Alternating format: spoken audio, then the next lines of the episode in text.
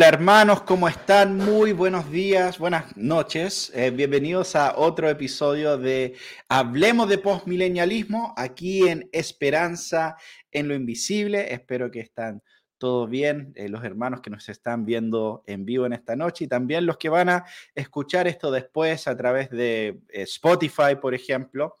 aprovecho de mencionar que hoy día me puse al día con los episodios que me faltaban subir al, al feed de Spotify, así que ahí pueden escuchar, ¿cierto? Todo lo que hemos hecho en este último tiempo en cuanto a transmisiones, eh, pueden aprovechar el tiempo si están manejando o, no sé, haciendo, lavando la losa, haciendo alguna otra cosa en la casa, pueden, pueden tener el programa escuchando ahí de fondo. Estoy acompañado en esta noche por mi hermano Simón Figueroa, como, como eh, es normal en estos tiempos. Simón, ¿cómo estamos? Bien, bien. Un saludo, Nathan. Bueno, compartir este tiempo contigo y un saludo especialmente a mi querido pastor Juan Carlos Renderos, que probablemente está lavando la losa en este momento y escuchando este programa. Así que un abrazo especial para él. Buenísimo, buenísimo. Un saludo al pastor Juan Carlos. Y bueno, en esta noche, bueno, primero que nada me disculpo si estoy, si suena un poco resfriado. Eh, hoy estuve, en el, matrimonio de mi hermana eh, y estaba bastante nublado, un poco frío acá en Pichilemo, eh, lamentablemente. Entonces estaba un poco desabrigado, así que vamos a ver, espero que no, no me estoy resfriando. Vamos, vamos a ver mañana realmente, pero eh, en caso de cualquier cosa. Aprovecho de mencionar eso eh, de antemano. Eh, muy bien, en, en, esta noche vamos a seguir con la conversación que comenzamos la semana pasada. Estábamos hablando específicamente de la legítima defensa o de la necesaria defensa y el pacifismo y cómo los cristianos han visto estos temas. Y esto, bueno, nos entra también en el área en cuanto a la interacción entre el cristianismo y la política, ¿ya? Porque todos estos temas son temas políticos, de cierta manera, o sea, la legislación relacionada a, la legítima defensa es un tema político, temas relacionados con guerras, guerras entre naciones, obviamente también es político. Y también en cuanto al, rol del Estado, en cuanto a la pena de muerte y, todo eso eh, está involucrado en el tema político. Y como hemos visto en otras ocasiones, eh, es los temas políticos en muchos casos son evitados por eh, gran parte del mundo cristiano en nuestros tiempos. Muchos dicen, no, mejor en vez de hablar de estos temas, mejor prediquemos el Evangelio y, no, nos preocupemos por estas, eh, estas pequeñeces, de cierta manera. Pero desde una perspectiva especialmente postmilenial, nosotros creemos que este mundo está siendo y será transformado por el poder del Evangelio. Entonces la gran pregunta es, ¿Qué pasa cuando este mundo es transformado? ¿Cómo se van a ver las naciones y, cuando estén eh, conformándose a la palabra de Dios, a sus principios, a sus mandamientos? Y eh, si Cristo tiene alguna injerencia en temas políticos y, en cómo se debe ordenar una sociedad y cómo debemos entender eh, todas las áreas de la vida finalmente. Y la, la conclusión que nosotros tenemos, no solamente sobre este tema, sino sobre otros, es que Cristo es Rey de Reyes y Señor de Señores y su señorío abarca todo aspecto de la vida, la familia, los negocios, la educación, eh, la política, nada se escapa eh, del, señorío de, de Cristo. No hay un átomo, ¿cierto? Como creo que era Kuiper, que decía, no hay, no hay una molécula o ningún átomo en este universo que Cristo no, no diga, esa es mía, finalmente, porque Él es Rey de Reyes y Señor de Señores, y por lo tanto eh, nuestras opiniones políticas no son simplemente nuestras personales que podemos pensar lo que queramos, sino que también, al igual que todas las áreas de nuestra vida, están sujetas a la palabra de Dios, a los principios de Dios y em, e, entonces es importante considerar estas eh, perspectivas desde una visión eh, bíblica, ¿ya? Y como habíamos mencionado, hay esta idea del, pacifismo que es muy común en ciertos círculos cristianos, aunque históricamente eh, no era tan común, porque, bueno, quizás podríamos decir en los primeros siglos, había mucho más del pacifismo cuando la iglesia estaba siendo perseguida por, por Roma y cuando eh, Roma era el, enemigo, eh, había, podríamos decir, una buena cantidad de, pacifismo, pero cuando ya eh, el, el, emperador romano hace el cristianismo una religión permitida en el imperio, ahora tienen que lidiar con el hecho de que ya el, el imperio romano ya no necesariamente es el enemigo. Y cómo eh, desarrollar una visión de cristiana viviendo en el, en, el polis, en la, en la sociedad, una visión incluso política.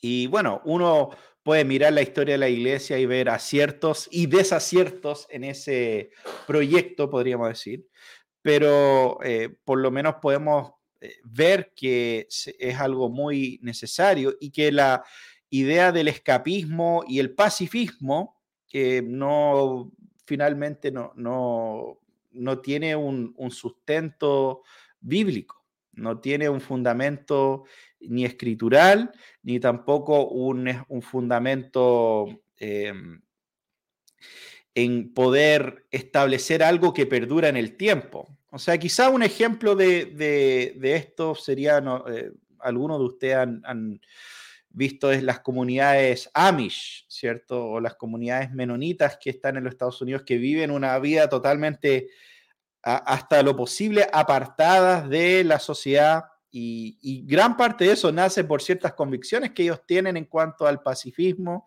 en cuanto a no poder participar en la política, no poder participar en estas cosas, que esos son para, para, para los ingleses, como los llaman ellos, eh, para la gente de allá afuera, pero nosotros vivimos una, realidad paralela y, una sociedad aparte de, eso, de todo eso. Y, bueno, eso crea sus propios tipos de, problemas, ¿no? Eh, por un lado, eh, no creen ellos en que un cristiano podría ser un político que podría tener un cargo público, por ejemplo. Tampoco creen que un cristiano podría estar, eh, ir a la guerra o, pelear o algo por el estilo. Y tampoco creen en la defensa personal. Entonces, si alguien entra a atacar a su familia, no, no creen en esas cosas. Y como, bueno, mencionamos bastante la semana pasada, yo creo que eso nace de un, de un malentendido de ciertas palabras de Jesús y una falta de tener una visión que abarca todas las escrituras también y que toma en cuenta toda la, revelación eh, bíblica en, cuanto a estos asuntos. Entonces, bueno, esos solo algunos temas para ir iniciando la conversación. Como siempre, los invitamos a comentar, ¿cierto? A, darnos sus, sus, preguntas, sus comentarios para ir eh, avanzando y, eh, haciendo un poco más dinámica la, conversación, podríamos decir. Me acordaba recién de, hay una película que creo que se llama Hasta el último hombre. Había un, hombre que en periodo de guerra, y no sé si está basada en hechos reales o no, pero... Sí, está basada en hechos reales. Que tenía sus convicciones religiosas, naturalmente, eh, que creía que no podía participar de la violencia de manera activa. Eh, no obstante, fue enlistado, fue enviado a la guerra y, estando en la guerra misma, él se abstiene de todo tipo de violencia. Entonces, se dedica a hacer lo que sus convicciones le permitían y comienza a ayudar ahí eh, a, los compatriotas, incluso probablemente al enemigo, eh, en diversos casos. Em, y asoma esta figura del pacifismo como, como un ideal, como que esta es la salida, esto es lo que tendría que hacer el cristiano, esto es, aquí está. Em, pero esto es un heroísmo eh, que las escrituras no plantean, aún cuando en ciertos aspectos hay cosas que son rescatables, y es más, em, que si hay temas de motivo de conciencia allí que para nosotros son pecado y las hacemos, efectivamente son pecado, aunque aun cuando bajo la ley del Señor no lo son. Como por ejemplo cuando Pablo habla ahí de comer los sacrificados a los ídolos, dice, dale, come, tranquilo, al final los ídolos no son nada. Em, pero por motivos de conciencia, por motivos del otro, o si algo para ti es pecado, entonces no lo hagas, abstente. Porque si lo haces con esa conciencia de pecado, entonces te es contado como pecado. Em, pero el punto acá al, cual quiero apuntar es que las escrituras no nos llaman a hacer una vida de piedad conforme a nuestra imaginación o conforme a nuestra conciencia, sino que nos llaman a que nuestra conciencia sea moldeada a la luz de las escrituras. Y esto en todos los aspectos. Cuando estamos hablando de legítima defensa, cuando estamos hablando de justicia civil, de condenas justas, no debe ser lo que la sociedad piensa nuestro estándar, ni lo que nuestro corazón nos dicta, porque nuestro corazón está, es engañoso y está influenciado por un sinfín de factores. Entonces, em, entendiendo que la, conciencia es un factor, debemos llevar esta conciencia cautiva a Cristo. Todos nuestros pensamientos deben estar sujetos a su palabra, a lo que Él ha revelado a lo largo de la historia. Por más que haya cosas que puedan parecer heroicas, valorables, rescatables, la pregunta es, ¿qué dice la Escritura? ¿Qué ha dicho el Señor respecto a estos puntos particulares? Sí, me parece interesante el tema del, del pacifismo y yo creo que una de las grandes incoherencias del pacifismo es que, final, por lo general, ¿no? No es que eh, eh, eliminan la violencia, simplemente subsidian la violencia o, piden a, eh, a... qué me refiero? Por ejemplo, si ellos dicen, no sé, yo, si alguien me está atacando o alguien está atacando a mi familia, no voy a no, no los voy a enfrentar, no, voy, no los voy a defender, no me voy a meter de cierta manera. Pero la mayoría de ellos sí estaría dispuesto a llamar a la policía, por ejemplo. ¿ya? Entonces, ¿qué hacen cuando llaman a la policía? Llega la policía a los 40 minutos, no sé, o siendo generoso en estos tiempos. Em, bueno, la policía viene con pistola. Entonces, al final lo que el pacifista está diciendo es, yo no estoy dispuesta a usar violencia, pero sí voy a pedirle a otro agente del Estado que use violencia por mí, básicamente. Y entonces eso obviamente es una, tremenda incoherencia porque a fin de cuentas no es que igual están siendo parte de esa violencia de una forma u otra, es solo que ellos no la están eh, personalmente eh, ejecutando, podríamos La financian. la financian, y la, pero, pero no solo la financian, cuando llaman al policía es para que llegue a su casa con una pistola a detener el ladrón que ellos no quisieron detener.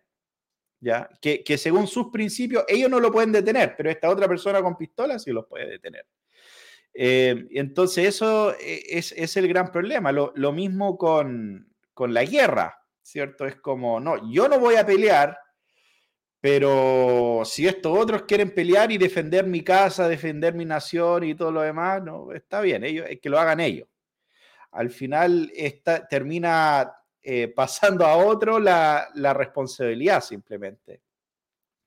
Y, y, como, como mencionaba la semana pasada, eh, no es amar a tu prójimo, porque tu prójimo está siendo violentado, tu prójimo está siendo atacado, y tú al hacer nada al respecto, eh, eso no es actuar en amor. Y, estás, eh, de cierta manera, como mencionamos, eh, dándole prioridad al victimario por sobre la víctima al, hacer eso.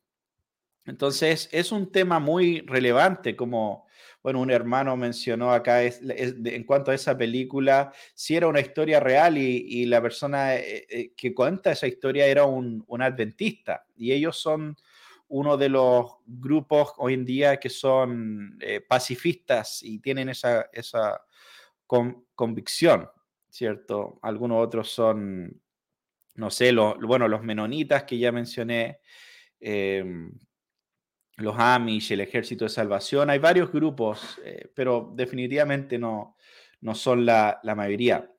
Aquí el, el hermano Emanuel nos hace una pregunta relacionada a esto. Dice, buenas noches, hermano. En cuanto al pacifismo, ¿cómo relaciona la bienaventuranza del sermón del monte con el hecho de la defensa personal?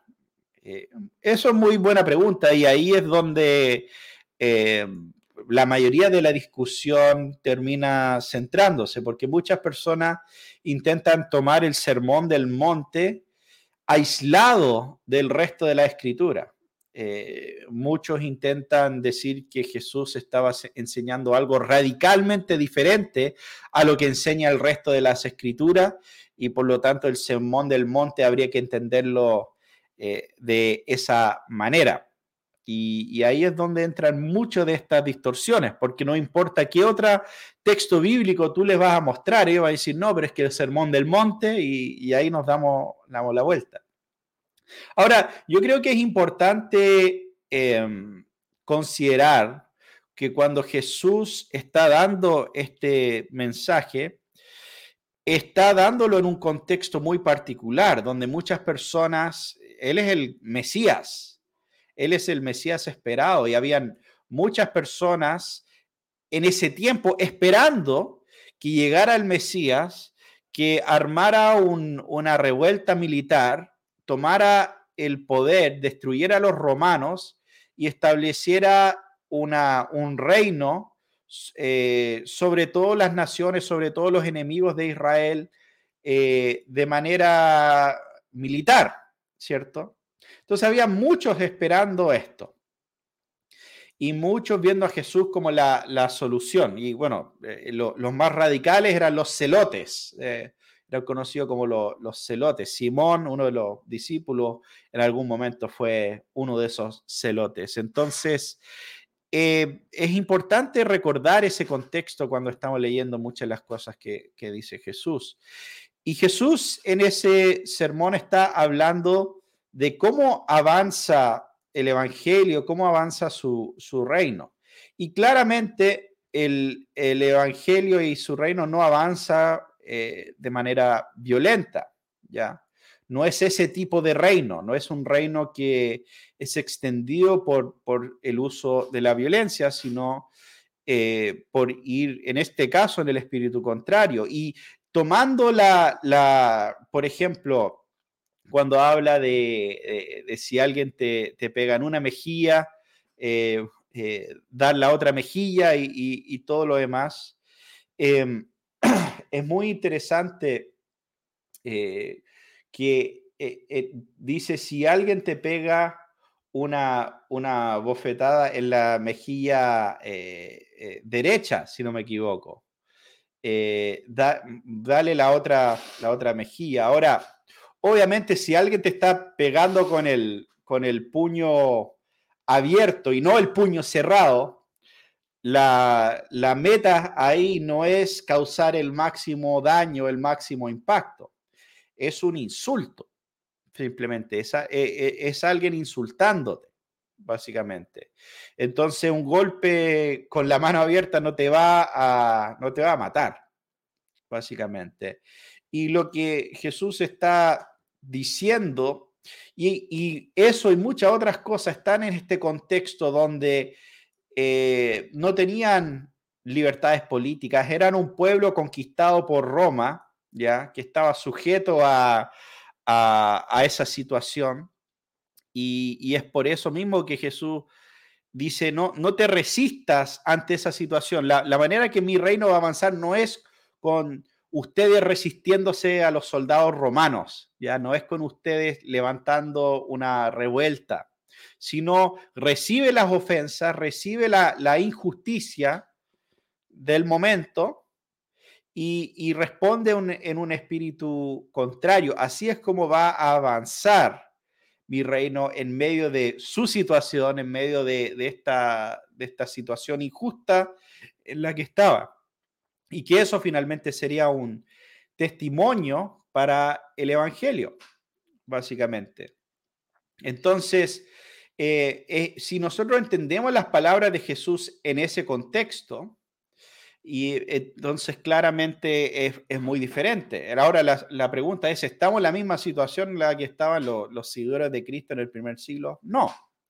Estamos en, situaciones bastante diferentes en relación a eso. No, no, es un pueblo subyugado necesariamente por el imperio romano y, y todo lo demás. De hecho, hemos tenido más de mil años de cristiandad que ha afectado a este mundo de manera bastante poderosa, donde incluso nuestras leyes, muchas de ellas en el occidente, han sido moldeados y transformados por la palabra de Dios y por estos principios bíblicos eh, de justicia. Ahora, obviamente sigue en juego la idea de que el Evangelio no avanza por medio de la violencia, ¿ya? Eh, ese sigue siendo un principio fundamental pero creo que ese principio no descarta otros principios básicos de, justicia, eh, podríamos decir.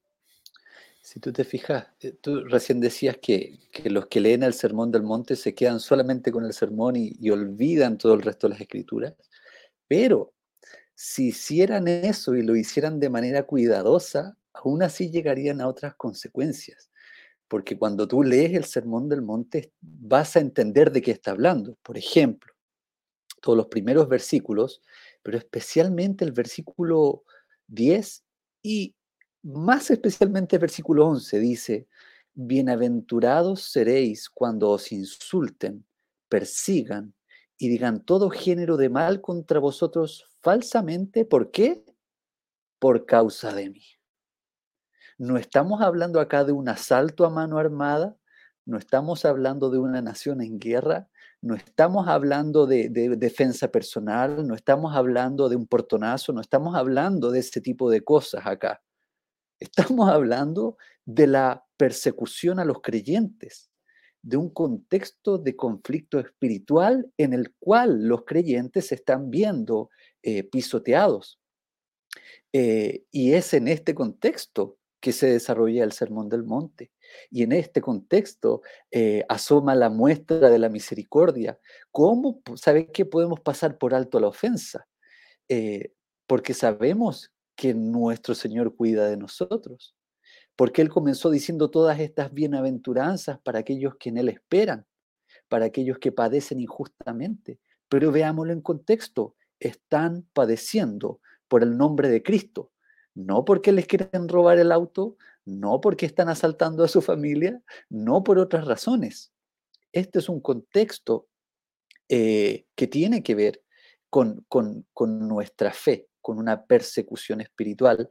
Eh, y claramente muestra que el cristiano puede pasar, pasar por alto las ofensas. Y como decía Nathan, si te pegan una bofeteada en, en la mejilla derecha, quiere decir que lo hacen así, hacia del otro lado, no con todas las fuerzas hacia adentro, ahí sería la mejilla izquierda. Entonces, se entiende, como dijo Nathan, eh, uno puede pasar por alto estas cosas eh, por causa del Evangelio, como los misioneros que estuvieron dispuestos a entregar sus vidas. ¿Por qué?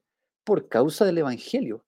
Los misioneros no estaban procurando por sus cuerpos, por su salud, por la legítima defensa, aun cuando pudieron escuchaba un testimonio de, unos misioneros eh, que al final la tribu donde estaban predicando los iban a matar. Y luego en las actas de, sus muertes, eh, los mataron finalmente, eh, descubrieron que los misioneros tenían armas. Estaba allí registrado esto, sin embargo no las, no las utilizaron.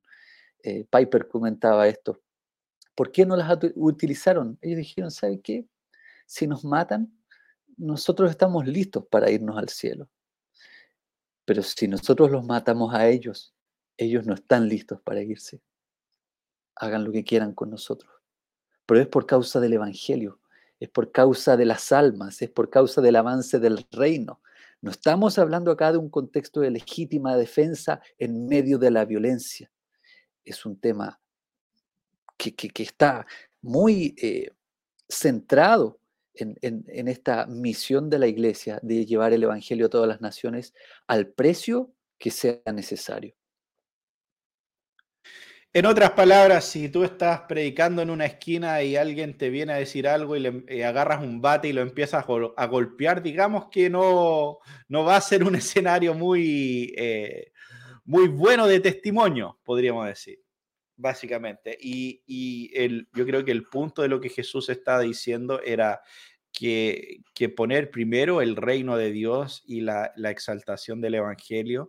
Y vemos eso muchas veces lo que Pablo hacía. Y, Pablo e, es muy fascinante cuando empezamos a, a, estudiar este tema, porque por un lado, él iba a veces a un pueblo y predicaba, se enojaban, lo golpeaban y se paraba y se iba, ¿cierto? Otras veces lo arrestaban y, estaba preso un tiempo y se iba. Pero en otra ocasión lo arrestaron, lo golpearon y después lo iban a dejar ir los, eh, oficiales romanos.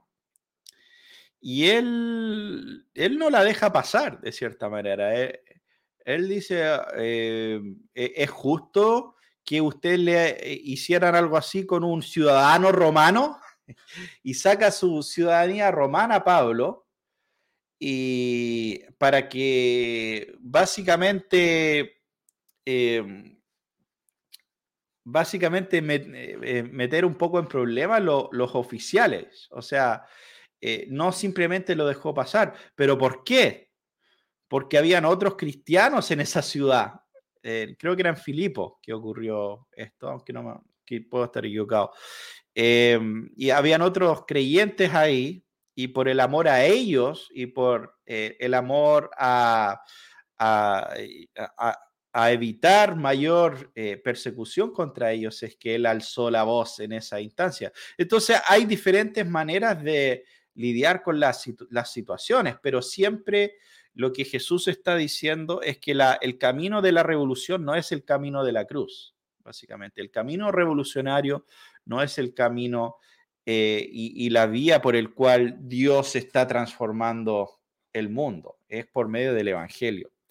Y por medio del Evangelio muchas veces va a involucrar eh, sufrimiento, muchas veces va a eh, involucrar ser ofendido, y por la causa del Evangelio. Y ese es el contexto en el cual se dan eh, e, estas palabras eh, de Jesús.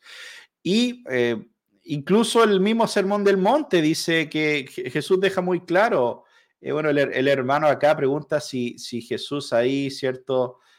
vino a legislar nuevas leyes para la nación de Israel o, algo por el estilo, y, no, o sea, la, palabra de Dios es, claro, ahí Jesús dijo, yo, no piensen que he venido a abolir la ley y los profetas, ¿ya?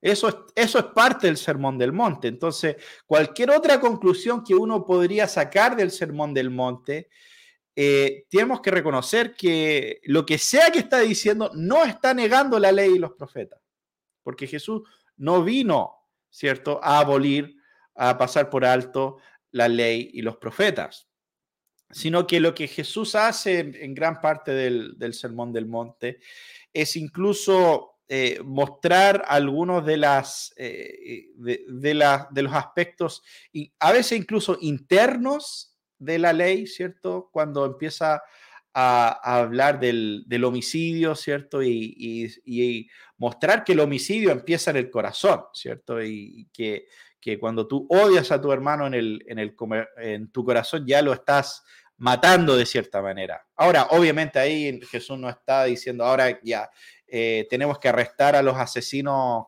eh, que matan a sus hermanos en el corazón. No, no está cambiando eso, sino que está mostrando el verdadero espíritu de la ley y, mostrando de dónde viene la maldad que se refleja, eh, que se refleja finalmente en actos criminales, ¿ya?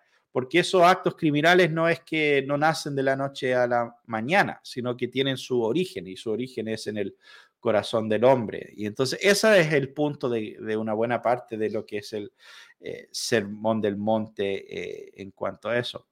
De hecho, Ahora, sí, dale. no, perdón, perdón, te interrumpí. Eh, pero, pero respecto a esto mismo del sermón del monte, cualquiera que quiera hacer esta jugada de, echar abajo toda la ley para ahora hablar de solo la misericordia, el amor, va a tener conflicto directo con Jesús. Porque en el versículo 17 en adelante, como tú dijiste, que Él no venía a abolirla, sino para cumplirla, pero no se queda ahí Jesús. Dice que nada, hasta que pase el cielo y la tierra, ninguna letra, ni, ni una tilde, nada, ni lo más pequeño de la ley, va a pasar hasta que todo se cumpla. Y luego añade diciendo eh, que cualquiera, cualquiera de ustedes, cualquiera de nosotros que anule uno solo de estos mandamientos, aunque sea el más pequeño, y enseñe de esa manera a los demás, él será llamado muy pequeño en el reino de los cielos. Pero cualquiera que los guarde y los enseñe, recordemos de qué estamos hablando acá, la ley del Señor manifestada en el Antiguo Testamento Cualquiera que lo guarde y los enseñe será llamado grande en el reino de los cielos. Em, entonces, pregunto yo, eh, ¿cómo responder a, esta, a estas palabras de Jesús? Si queremos echarnos la ley al bolsillo, si queremos hacer un borrón y cuenta nueva o escribir un nuevo libro de la ley, si Él mismo está ratificando acá que la verdad de Dios no pasa, porque el carácter de Dios no cambia, porque es siempre igual, porque lo que Él ha manifestado que es justo va a ser siempre justo. Entonces, ¿cuál es el otro parámetro de justicia para escribir una nueva constitución cristiana, por así decirlo?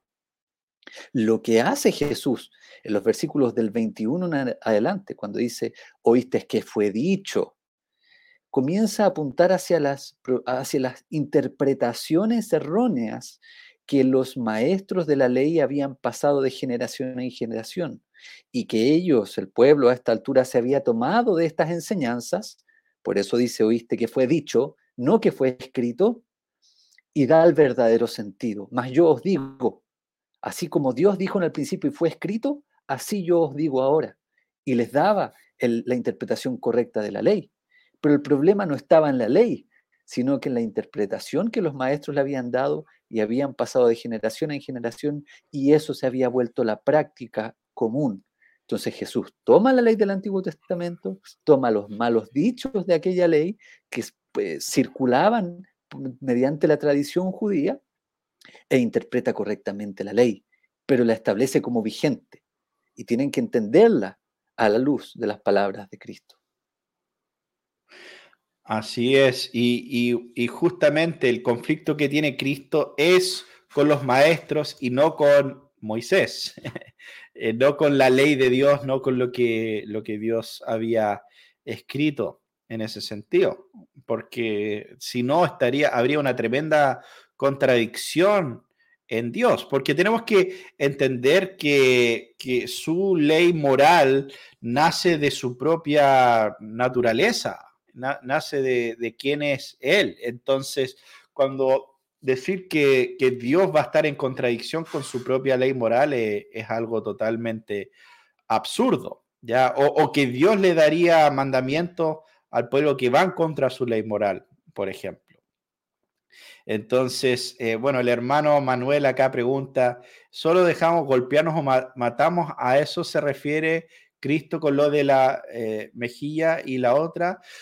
Eh, se refiere a que nosotros em, en el podemos recibir un insulto, ¿ya? Porque una bofetada no es algo que alguien nos va a matar con una, una bofetada en ese sentido, sino que podemos recibir el insulto. Ahora, si alguien te intenta matar, eh, eh, Jesús es bastante claro ahí también, dice, huye, si, te, te, atacan en una ciudad, huye a otra, ¿ya? Entonces esa es una, eh, una alternativa ya inmediatamente, no es simplemente quedarse ahí y, dejarse eh, matar. Y lo otro es esta idea de, defender a, otros también, que yo creo que generalmente eh, no estamos solos, por lo general, ¿cierto? Especialmente si tienes una familia y, todo eso. Y la palabra de Dios es muy clara en cuanto a, a esa habilidad de poder defender al prójimo y, defender los que están bajo tu, cuidado, de cierta manera. Entonces, todo eso son parte de los principios que tomamos en cuenta cuando estamos hablando de estos temas. Ahora, ahí fíjate una cosita. Eh, muchos creen que las cosas que Jesús añadió son ah, o ya sea contrarias a la ley, o distintas a la ley, o superiores a la ley. Pero todas las cosas que Jesús agrega como una respuesta, más yo os digo, tenían su raíz en el Antiguo Testamento.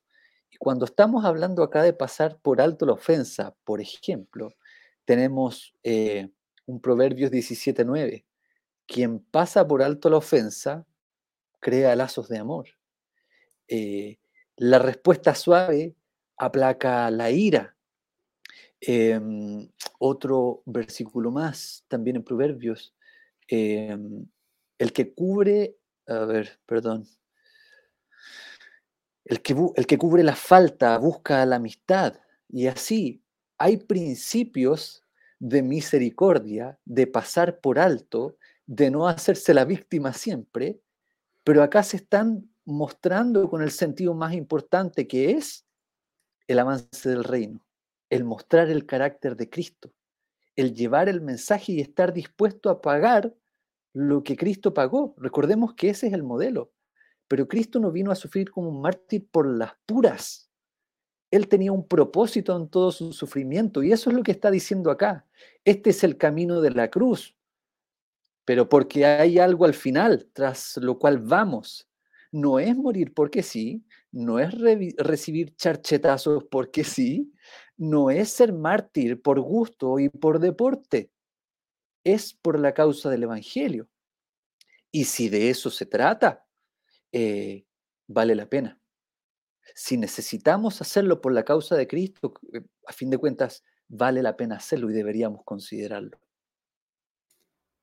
Sí, bueno, y entonces eh, ahí entramos en todo esto que tiene que ver con la, legítima defensa y que también se expande a lo que es la idea de, guerra justa, que también es un poco, es un poco complejo porque eh, la, idea de una guerra justa es una, expansión de esta idea de legítima defensa. En otras palabras, si es legítimo yo defender a mi familia, por ejemplo, de alguien que está entrando a robar a mi casa, eh, también sería legítimo yo juntarme con otras personas y defender a mi pueblo, si alguien está, ¿cierto? Como esas películas de vaqueros antiguas donde llegaban al, al pueblo eh, los ladrones y, no sé, si todos se juntan y se defienden en contra de eso, eso también sería legítima defensa y eso lo podríamos extrapolar a una, a una nación, ¿ya? Entonces, em, bueno, personas como Agustín y otros eh, entendieron esto y enseñaron esto. ¿Por qué? Porque, bueno, ya ahora como el cristianismo no es simplemente el enemigo del Estado para esos tiempos, había que considerar cómo, eh, de cierta manera, la, ciudad de Dios podía convivir con la ciudad del hombre eh, y cómo el cristiano podía existir en, la sociedad, finalmente. Y sin simplemente ser ermitaños que se arrancan de la sociedad, sino que realmente vivir en la, realidad del mundo. Y una de las realidades del mundo es, es la guerra una de las realidades del mundo es la, violencia. Y nosotros, uno de los aspectos interesantes del postmilenialismo eh, es vemos pasajes como Isaías capítulo 2 que nos enseñan que algún día por la propagación del Evangelio, por la predicación del Evangelio, las naciones van a ser instruidos en los mandamientos de Dios, van a fluir a Sion, que es la iglesia, eh, para ser enseñados en los caminos del Señor. Y cuando hagan eso, eh, dice que convertirán sus espadas en rejas de arado y, ya no se adiestrarán más para la guerra. ¿ya? Y, ya no conocerán la guerra, incluso dice eh, el texto. Entonces, ellos abandonarán la violencia, abandonarán la, la guerra. Pero hasta que ese día llegue, eh, seguirán las guerras en ese sentido y nosotros como cristianos tenemos que poder evaluarlo como cristianos, ya en ese sentido.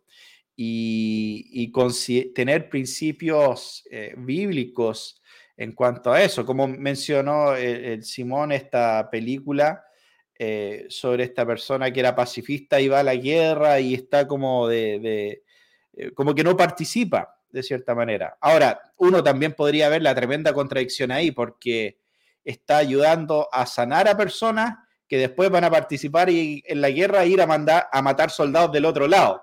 Entonces, em, claro, no, no es muy coherente en ese punto. Pero desde la perspectiva cristiana histórica, eh, se ha entendido que la guerra no es algo que, alguien quiere. De hecho, la, gente que, que, están a favor de pelear en una guerra son los que más odian la guerra, ¿cierto? Son los que más eh, detestan la realidad de esas cosas. De la misma manera que la gente que... Eh, que más detesta la violencia son las personas que entienden y conocen la violencia. ¿Ya? Y, los que tienen una perspectiva un poco más irreal sobre la violencia son las personas que nunca la han experimentado, y, eh, podríamos decir, en muchos casos. Entonces, eh, para tener una, visión cristiana en cuanto a la guerra, tiene que ser eh, a base de la defensa personal. En otras palabras, guerras de agresión no, no, no son guerras justas, para empezar. Una nación diciendo yo quiero lo, eh, que tiene esta otra nación, así que lo voy a atacar, eh, no es una guerra justa. Guerras de defensa personal serían guerras justas, que, otra, que son atacados y defienden su nación. Eh, es, alguno de, de, los criterios, ¿cierto?, que son importantes. Eh, y también la manera que, se lleva a cabo la, guerra, en otras palabras, en el, sentido de proporcionalidad, el daño que están causando para defender la nación, comparado con, o sea, que sea proporcional con, con lo que está ocurriendo, eh, respetando la, dignidad de los no combatientes y algunos otros principios. Entonces es importante em, darnos cuenta, bueno, número uno, o sea, en la historia bíblica vemos que el pueblo de Dios muchas veces es llamado a ir a, la guerra o se ve con la necesidad de ir a la guerra. la nación es atacada y, tienen que defender la, nación, ¿cierto? Y, eso es algo que, es legítimo. Ya no, en ninguna parte de la escritura vemos que es eso como algo no legítimo, podríamos decir. Si tú te fijas, eh, hay un texto que, que, los cristianos, la mayoría de estos que están en contra de, la, de, la, de cualquier tipo de violencia, están de acuerdo con Pablo en que las autoridades son puestas por Dios y por tanto hay que someterse a ellas, porque son siervos de Dios, son ministros de Dios, eh, para honrar a los que hacen el bien, pero castigar al que hace lo malo. Y no en vano lleva la espada, como dice el versículo 4, es un vengador que castiga al que practica lo malo. Y ahí podríamos preguntarnos, ok, ¿dentro de qué eh, esfera o bajo qué área tiene solamente poder para castigar y defender al justo dentro de la nación? ¿O tiene poder también para defender a la nación completa de aquel externo que quiere causar daño? Es una cosa de perspectiva bajo el mismo principio de justicia. Eh, comprendiendo que si es mayor la amenaza, también debe ser mayor la defensa y se va a llevar, a llevar a cabo todo lo que sea necesario con el fin de defender. Ese es el punto clave acá, siempre. La defensa como una causa justa para utilizar la violencia. Eh, como dijo Nathan recién, no es para adueñarme del bien del otro, porque eso sería robo, y el Señor dice, no robarás, sino que cuando mi vida, cuando mi nación, cuando mi familia está en riesgo, cuando mis bienes están en riesgo, eh, cuando la justicia está en riesgo, cuando tantas cosas que pueden haber en riesgo, el que tiene la espada tiene que hacer algo. Hay un texto, no recuerdo si está en Jeremías, que dice, maldito aquel que retrae su espada de la sangre. ¿Qué quiere decir con eso el texto? Si te ha sido dada la espada para juzgar, debes hacerlo conforme a la justicia. Y maldito eres si no lo haces.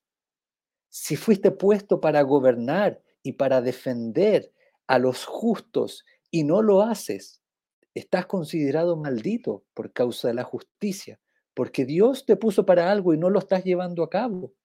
Los justos están padeciendo porque los impíos no gobiernan conforme a la justicia. Y eso es porque se han apartado de la voluntad de Dios. Y muchos creen acá que el tema de que no haya pena de muerte es un bien para la humanidad, pero el Señor está diciendo no.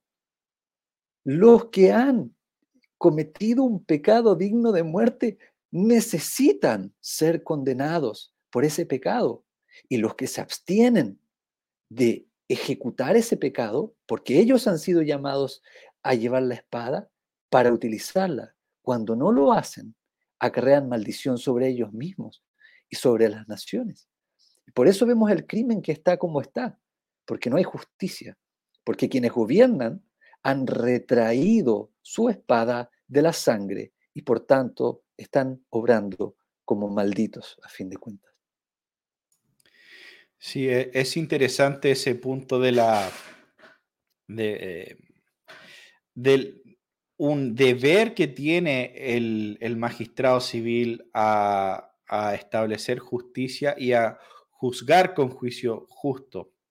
Y la escritura nos enseña en Romanos 13 que el magistrado tiene, no porta la espada en vano, ¿ya?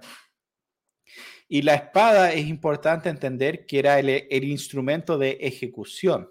Ya no era, no era simplemente, uno no sacaba una espada si no era para eh, intentar herir mortalmente al otro. ¿Ya? No, era, no es un instrumento muy... Em, ¿cierto? Es, como para, para rasguñar a alguien, no es alguien, alguien nos saca una espada para cortarse la uña, es algo que está hecho para, eh, para eh, terminar con la vida del otro, y así era usado en, el, en la antigüedad. De hecho, eh, y, de una manera muy cerca, o sea, imagínense igual, el pelear con una espada y, y la cercanía con la persona eh, que estaba, eh, con la que estaban peleando, ¿no? Eh, hoy en día se hacen muchas cosas bien de lejos. Hay incluso drones, que hay, un tipo encerrado en una cabina en alguna parte tomándose un café con unos controles y está tirando bombas en, en otro continente con un dron pero la espada era algo muy cercano a la persona con la que estaban peleando. Y en el caso de Pablo, por ejemplo, él fue ejecutado, le cortaron la cabeza con una espada, ¿cierto? Entonces, eh, Pablo sabía muy bien, cuando él le decía que el, que el magistrado no lleva la espada en vano, sabía muy bien que era un instrumento de pena capital, finalmente y por lo tanto, eh, cuando el Estado actúa de manera correcta con ese, esa responsabilidad, es ministro de Dios, como dice el texto, está actuando de parte de Dios, está llevando a cabo el juicio de Dios. Y es por eso que eh, lamentablemente en las sociedades donde hemos visto que han abandonado la pena de muerte y, han, han optado por otros modelos que no tienen nada que ver con una visión eh, bíblica. Hay tanta injusticia, hay tanta, tanto crimen recurrente y la, no es tan difícil entender por qué.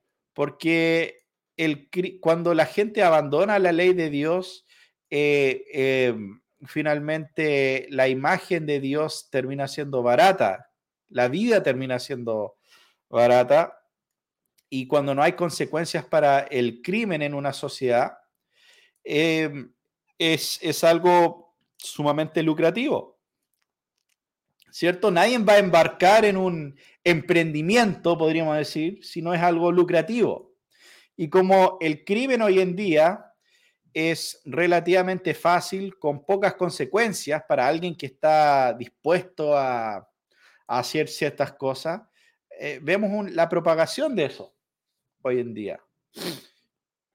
Entonces, eh, eso es parte del, problema, como hemos abandonado los estándares de Dios, eh, vemos cómo incrementa el, crimen en, nuestras naciones, por un lado, y em, cuando incluso hablamos de los estándares de Dios, algo como la pena de muerte, dicen que es una violación de los derechos humanos, supuestamente.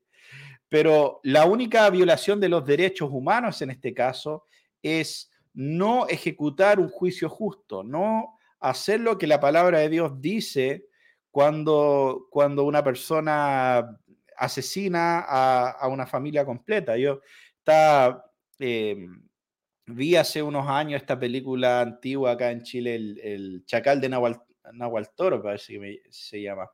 Qué interesante, es sobre un caso eh, acá en Chile de hace muchos años, donde un tipo en el campo eh, asesinó a una mujer y a sus cinco hijos, hijas, me parece. Y lo encontraron y todo esto. Pero la conclusión de la, de la película y, de muchos en ese tiempo era no, que este tipo era una víctima de sus circunstancias, que este tipo nunca recibió una buena educación, que este tipo nunca se le dieron las oportunidades, entonces él, eh, eh, y, incluso cuando se fue a la cárcel, como que fue reformado, entonces ya no, no lo debían haber ejecutado. Eh, y, entonces era muy interesante cómo lo, planteaban. Pero esa es una propuesta totalmente eh, en contraste con una visión eh, bíblica de, la justicia, ¿cierto? Porque esta idea reformacional de la justicia y todo lo demás no es para nada lo que, lo que la Biblia nos presenta en cuanto a el rol del magistrado, en cuanto a cómo debería eh, medir sus juicios. De hecho, eh, por algo tenemos la estatua, ¿cierto?, de, la, dama justicia, ¿cierto? Y está con los ojos vendados.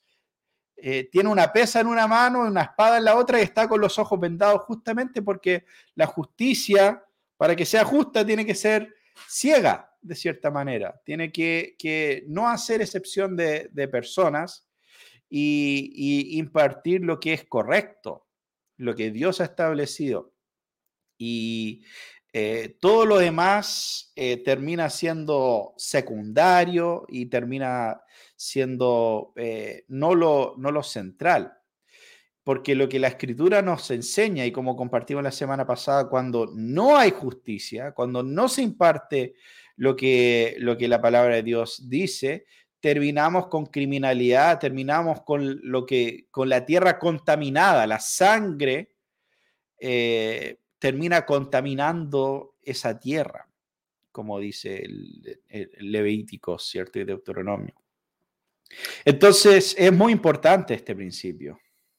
Yo recuerdo ahí, eh, cuando se estaba hablando de algunos pecados sexuales, el discurso de, hoy en día es, oye, pero ¿qué te importa lo que haga una persona dentro de sus puertas, en su pieza, en su cama? Si total tiene la libertad de eso, ¿no? Eh, pero la verdad es que el pecado, eh, como decía esta persona, que no recuerdo quién era, si no me equivoco, Douglas Wilson, pero puedo equivocarme en esta cita. Eh, el pecado no es algo que se quede encerrado en el lugar que se comete sino que como estás diciendo tú, es algo que contamina la tierra misma, es algo que pasa por debajo de la puerta y entra a, los rincones que no nos imaginamos y afecta a la sociedad completa y la corrompe desde adentro. Por eso, cuando el Señor presenta estas condenas de pena de muerte, eh, normalmente agrega diciendo, y así quitarás el mal de tu tierra, así er, erradicarás la maldad de tu pueblo, así la sacarás, porque si no, esto va a seguir permeando y permeando. ¿Y cuál es el fin de eso? La destrucción de toda la sociedad. por no destruir al impío que merecía esa destrucción, termina siendo destruida toda la sociedad. Entonces la pregunta, ¿en qué cabeza cabe ese parámetro de justicia que toda una sociedad termina sufriendo por causa de una maldad que no es castigada? Ahora tú recién ahí mencionabas el caso de, esta, de este asesino eh, que arrasa con una familia y probablemente ahí la mayoría de cristianos va a decir, ah, bueno, sí, que muera, y merece, aunque probablemente no, pero no, no van a estar a favor de Yo diría que no. Yo, yo probablemente no. De, de, buena fe, de buena fe van a decir, ok, ya, que muera, de buena fe. Ok, pero fíjate que ellos, ellos están siendo el parámetro de justicia ahí. ¿Por qué? Porque el Señor no solamente establece la pena de muerte en el caso de homicidio de una persona o de una familia entera, de asesinatos injustos, sino que también establece como norma irrevocable la pena de muerte, por ejemplo, en el caso de la zoofilia. Entonces, eh, Éxodo 22, 19, cualquiera que cohabitare con bestia, refiriéndose a obviamente a, una intimidad, dice morirá, como Levítico 20, 15, 16. Cualquiera que tuviere cópula con bestia ha de ser muerto. Eh, si la mujer se llegare a un animal para ayuntarse con él, la mujer también y el animal van a morir indefectiblemente. Entonces, y ahí uno dice, chuta, eh, ¿cómo? El Señor manda esto, pero me parece que está mal. Eh, me parece demasiado drástico. Entonces la pregunta es, si no es el estándar de justicia que el Señor establece de manera explícita en su palabra, la cual dio para nosotros y es buena y justa para enseñarnos en todos los asuntos de la vida, no solamente lo que hemos de creer, sino también cómo hemos de vivir, si no es ese estándar divino, somos nosotros. Y si nosotros somos el estándar y decimos que esto no es justo, el problema allí es que no nos estamos dando cuenta de lo que estamos haciendo y es llamar injusto a Dios. Porque sus condenas no nos parecen justas. Por tanto, Él no nos parece justo. Entonces, tenemos que profundizar y cuestionarnos cuáles son las consecuencias de nuestras afirmaciones, de dónde vienen estos estándares y qué implica eso. ¿A quién terminamos acusando de castigador injusto? ¿Quién termina estando en el, en el podio de, de los juzgados? ¿Quién termina estando en la silla de los acusados? Ponemos a Dios ahí cuando cuestionamos su estándar. Ponemos a Dios ahí cuando no queremos sujetarnos a su ley y nosotros queremos proponer a otra. Nos ponemos nosotros como los jueces y a Dios en la silla de los acusados por injusto en sus decretos por injusto en sus castigos, por injusto en sus represiones. Pero ¿qué cristiano de manera consciente va a estar dispuesto a decir eso? Probablemente no lo vamos a decir, pero nuestras afirmaciones tienen esa presuposición de base. Bueno, con esto nos estamos empezando a meter en un tema que, podría dar para, para mucho rato, pero solamente para ir terminando este, este tiempo ¿no? y esta, eh, eh, esta conversación, quiero reafirmar lo que dijo Simón y, dejarlos con un texto para considerar. Cuando nosotros hablamos de, recién mencionó la, la zoofilia, lo que Dios dice que es el castigo para la zoofilia, y uno podrá tener sus opiniones sobre esto y lo otro, y no, no sé si me parece, y qué sé yo. Pero mira lo que dice Hebreos capítulo 2. Hebreos capítulo 2, versículo 2 y 3. A. Dice, porque si la palabra hablada por medio de ángeles resultó ser inmutable y toda transgresión y desobediencia recibió una justa retribución, ¿cómo escaparemos nosotros si descuidamos una salvación tan grande? Ahora, esto es muy interesante porque eh, eh, y quizá un punto casi secundario en lo que está diciendo acá el, autor. Porque dice, toda eh, la palabra hablada por medio de ángeles resultó ser inmutable. Está hablando de la Biblia, ¿cierto? Del, Antiguo Testamento, que no, no fue, no es que aparece, eh, no era simplemente opinión de persona, es, palabra de Dios. Por eso usa ese tipo de, de lenguaje. La palabra hablada por medio de ángeles. Y dice, y toda transgresión y desobediencia recibió una justa retribución.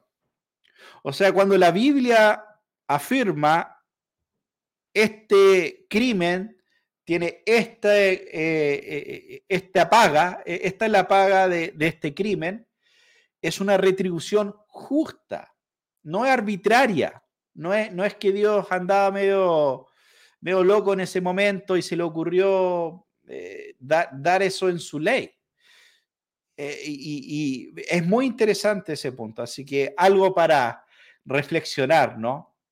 si incluso en el Nuevo Testamento nos dice que las retribuciones en el Antiguo eran justos, ¿quiénes somos nosotros para decir, no, pero es que no, no, no sé si me gusta tanto la ley de Dios en cuanto a esto, en cuanto a lo otro? Eh, eh, eh, es irrelevante. Cuando, como me acuerdo, como a Rushdie le, preguntaban en una entrevista en cuanto a esta, lo que dice, lo, que, qué es lo que él piensa sobre este tema, el otro, y él dijo, decía, ah, no, no se trata de lo que yo pienso, no se trata de lo que, de lo que a mí me parece. Eh, de hecho, hay veces que lo que dice la Biblia no sé si me parece tanto, pero, pero no, no tiene nada que ver conmigo. Eh, tu problema es con Dios, es con lo que Dios ha dicho, finalmente. Y bueno, eso es otro tema para explorar otro día. Pero quiero agradecer a todos los, hermanos por seguir el programa en esta, noche. Espero que, bueno, hayamos podido abarcar algunos de estos temas que sin duda dan para, para seguir, eh, seguir hablando. Y bueno, aquí el, el hermano Josabal pregunta, ¿qué libro recomiendan para este tema? Uf, eh, Rush eh, la institución de la ley bíblica definitivamente es una muy buena obra para considerar algunos de estos eh, puntos. Hay también el libro de Greg Bansen y, varios otros que, que se podrían eh, mencionar. En, mi, eh, en, la página de Esperanza lo Invisible, esperanzaloinvisible.net, hay una sección que dice biblioteca y ahí hay links a varios libros, algunos relacionados con el postmilenialismo y algunos relacionados con, esos temas. Así que ahí pueden encontrar varios materiales, algunos son gratuitos y otros se pueden comprar por Amazon y algunas otras tiendas. Así que, eh, Simón, te voy a dar la, última palabra, algo más para, agregar. Sí, em, el Señor es bondadoso con nosotros, es bondadoso con su iglesia y por causa de su amor eh, la cuida y establece vías para que nos cuidemos también. No estamos acá eh, estableciendo un manual de autodefensa conforme a lo que nos parece o no nos parece. La verdad es que, como dijiste recién, lo que nos parece da lo mismo, sino que queremos eh, conocer, entender qué es lo que el Señor quiere para nosotros, cómo deberíamos reaccionar ante persecución religiosa, por una parte, o ante violencia física, delincuencia, eh, que son dos mundos separados. Ahora, lo bueno es que aquí no tenemos que inventar.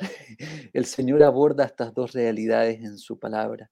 Y solamente si pudiera terminar con unas palabras, eh, como dice Pablo, toda la escritura es inspirada por Dios, útil para corregir, para redarguir, para enseñar, para instruirnos en justicia justicia. Entonces tomemos toda la palabra del Señor para saber cómo responder ante las ofensas, cuándo es sabio pasarla por alto y cuándo es necesario poner un freno, por causa de la gloria de Dios, por causa del amor al prójimo, por causa de la justicia misma que el Señor ha establecido y manifestado en su palabra.